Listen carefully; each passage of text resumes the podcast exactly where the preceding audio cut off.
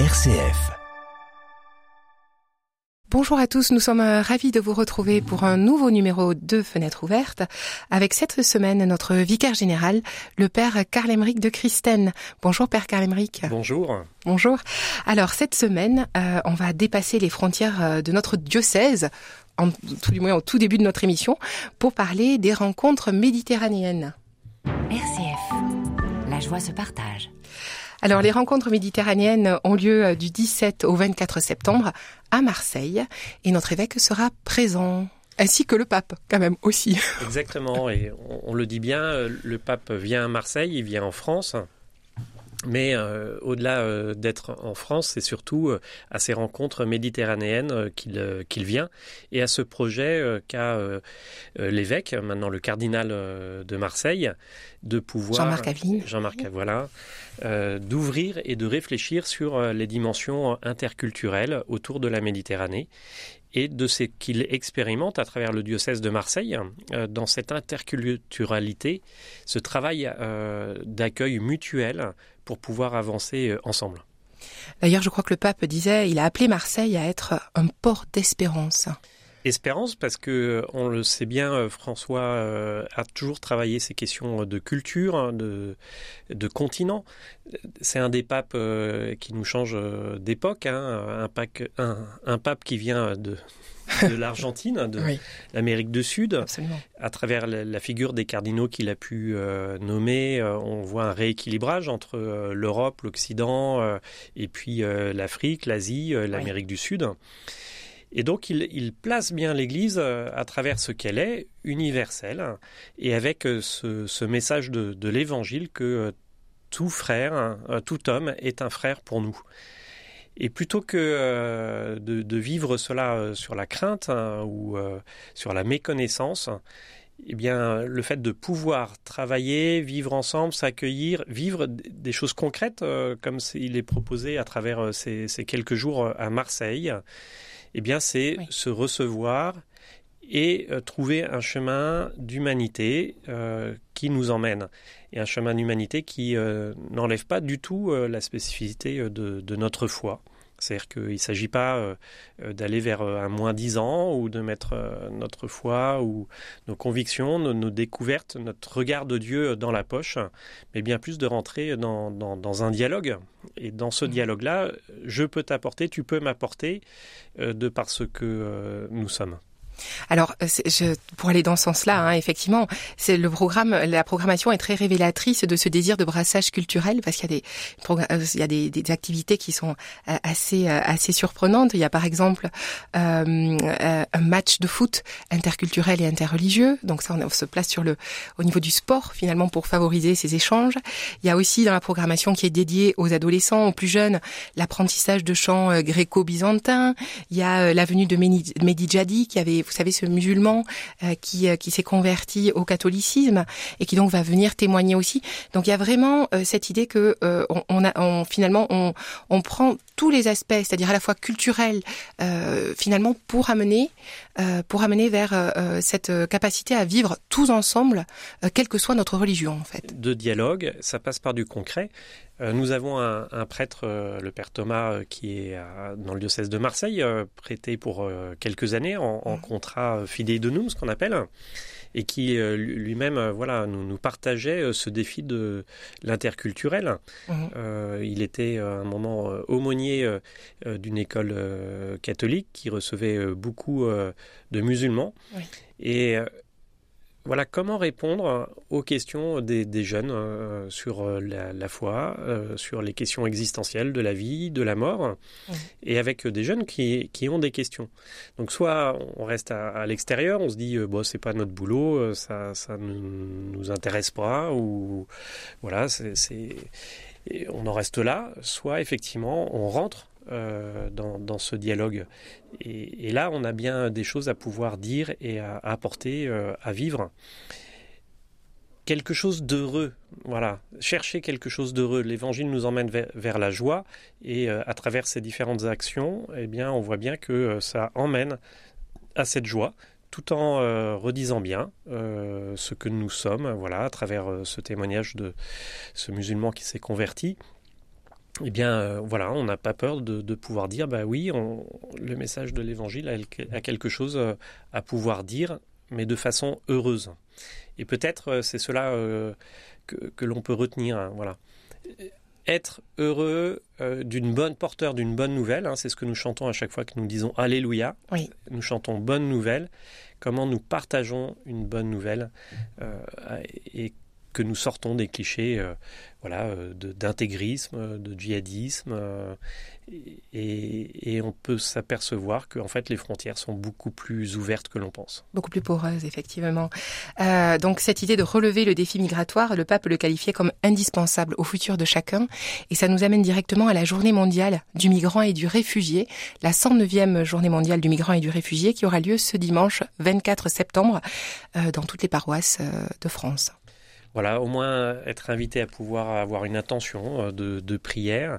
Une intention de prière, ça veut dire prier pour, mais c'est aussi euh, prier pour notre conversion sur ce sujet-là. 109e journée, ça veut dire euh, ça, que c'est pas un problème nouveau et qu'au cours des siècles, eh bien, le visage de la migration a pu changer au gré des guerres, au gré des des problèmes économiques, des découvertes des pays, de la, des intégrations ou des liens qui a pu euh, se faire.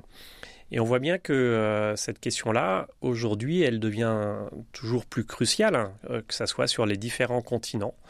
on voit avec l'actualité sur l'arrivée massive de, Tunisie et de Libye de réfugiés pour l'Italie sur l'île de Lampedusa, où le pape est, déjà venu plusieurs fois.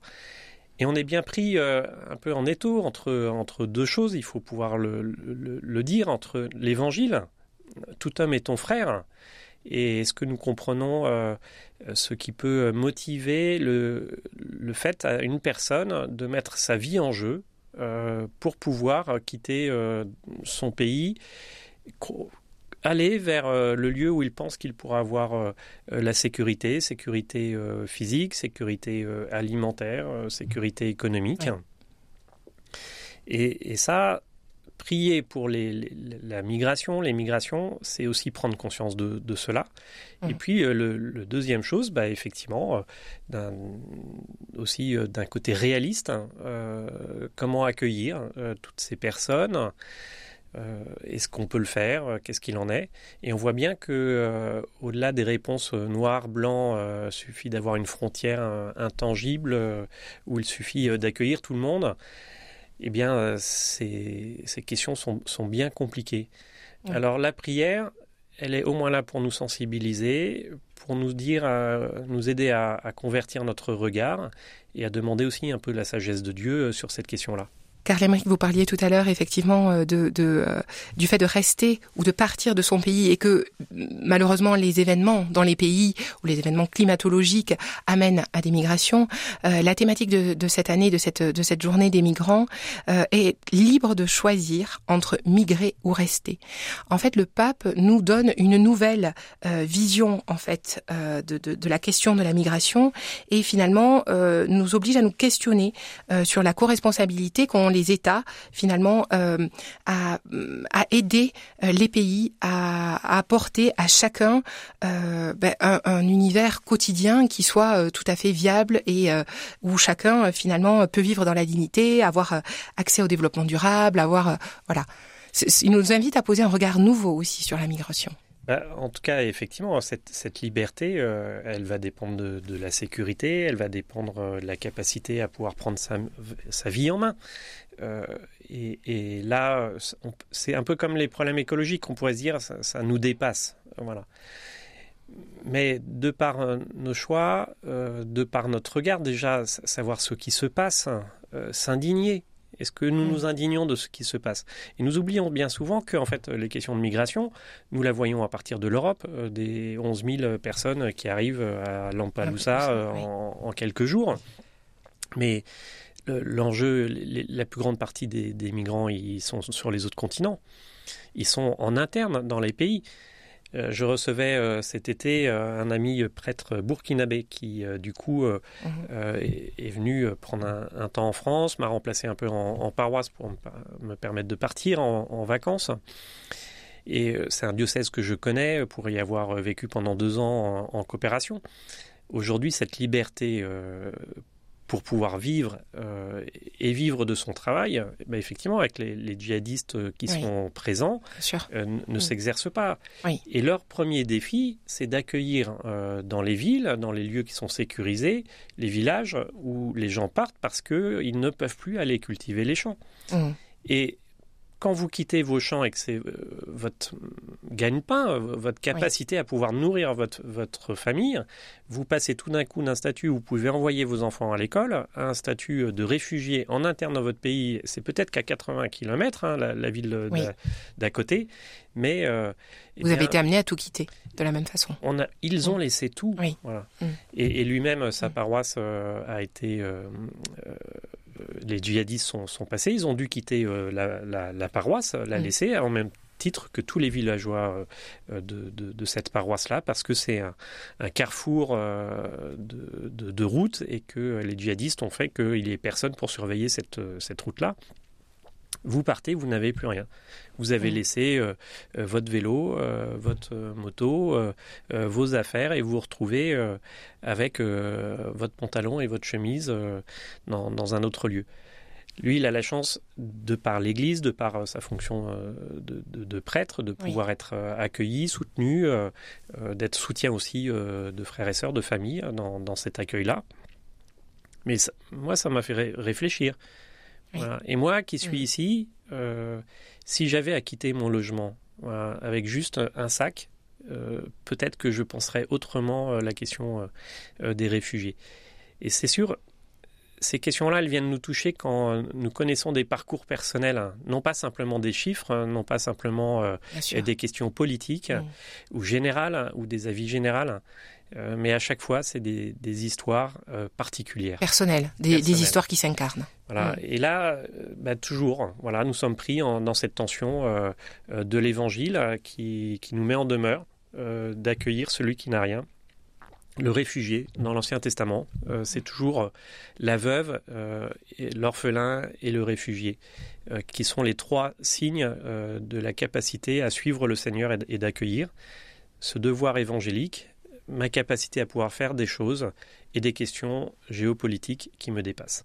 RCF, la joie se partage. Nous revenons euh, un petit peu plus près de chez nous, et même euh, tout à fait chez nous, puisque la semaine dernière, jeudi dernier, a eu lieu la fête de la Croix Glorieuse, euh, qui pour notre cathédrale est une fête extrêmement importante, Père Karimric. Exactement, c'est la fête de la Croix Glorieuse, c'est la, la, fête qui va remplacer la dédicace de la cathédrale. Dédicacer euh, une cathédrale ou n'importe quelle église, c'est au moment de sa construction euh, venir la marquer euh, de Dieu, voilà, avec des croix sur lesquelles on met l'huile sainte, le, saint crème, pour consacrer ce lieu-là à la prière. Et étonnamment, eh bien, notre cathédrale n'a jamais été consacrée. Et pour quelle raison?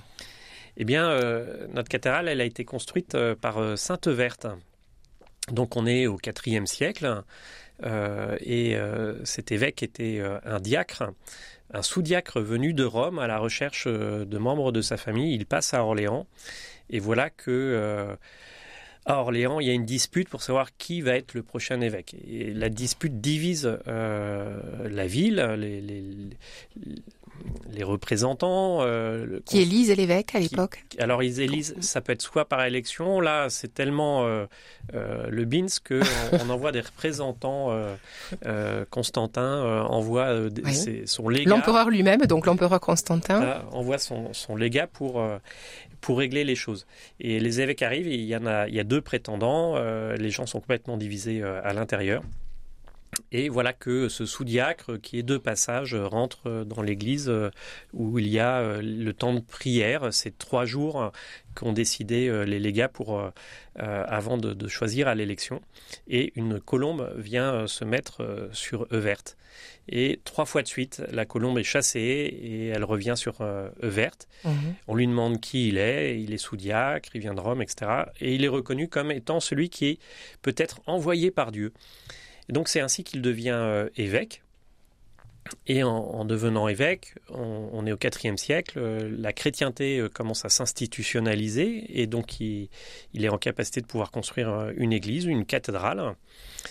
Et au moment euh, de la consécration euh, de cette euh, cathédrale, cette, première église, au lieu où la cathédrale est, voilà que pendant l'Eucharistie qu'il célèbre, il voit eh une main bénissant le lieu. Alors il finit la messe euh, et puis il demande euh, aux prêtres qui étaient là est-ce que vous avez vu quelque chose? Ils disent non. Et au diacre est-ce que vous avez vu quelque chose? Ils disent non. Et, puis là il y a un sous-diacre qui vient et qui dit mais moi j'ai vu euh, une main bénissant voilà dans, dans, dans la nuée mhm. au-dessus de, de l'autel. Et puis on demande au peuple qui dit non voilà nous on a vu euh, une nuée on croyait que c'était les cierges.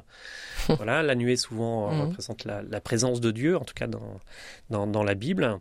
Et voilà que deux personnes de l'assemblée disent nous avons vu aussi cette main euh, bénissante et donc Saint Euverte dit eh bien je ne bénirai pas je ne consacrerai pas une terre que Dieu a lui-même consacrée mhm. et donc les, sur le blason de la cathédrale nous avons cette main bénissante qui rappelle cet événement.